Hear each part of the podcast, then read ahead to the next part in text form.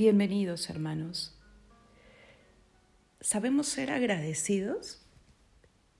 Esa es una reflexión que podemos hacer hoy día, porque el agradecimiento no es solo algo que dará alegría a aquel a quien tú le brindas el agradecimiento, será algo muy bueno también para cada uno, porque el ser agradecidos nos da la oportunidad de dos cosas. Primero, de valorar aquello que yo estoy eh, viviendo o teniendo entre mis manos recibido por otro. Y segundo, me acerca a la virtud de la justicia.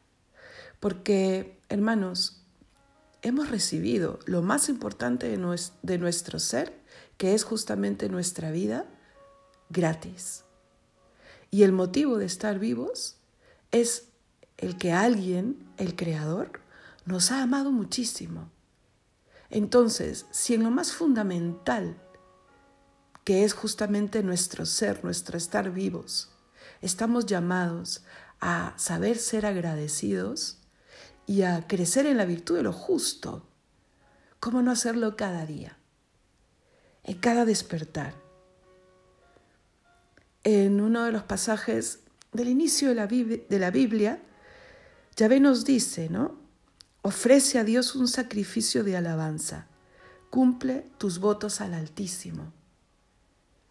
Yo los animo a comenzar cada día, a comenzar este día o en este momento y decirle al Señor gracias, porque puedo hablarte hoy, porque puedo respirar, porque puedo reemprender aquello que dejé estacionado, porque puedo pedir perdón, porque puedo amar ese momento de agradecimiento irá cultivando en ti más de una virtud.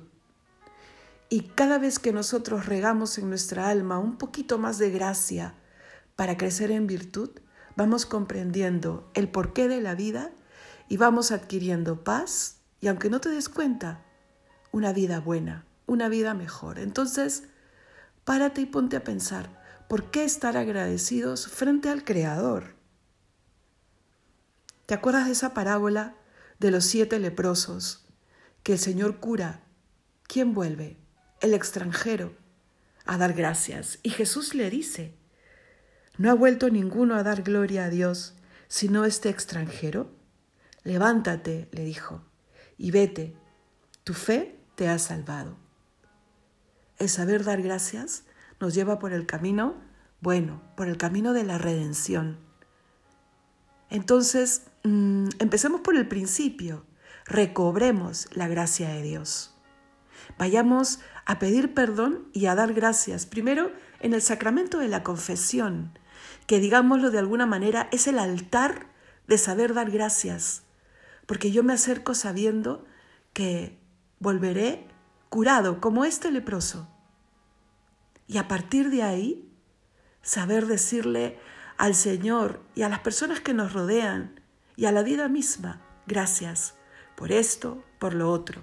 Te aseguro la paz y el construir una vida mejor serán patentes. Haz la prueba hoy. Dale gracias al Señor, por supuesto, por tanto, y a algún ser querido que esté cerca. Que Dios te bendiga.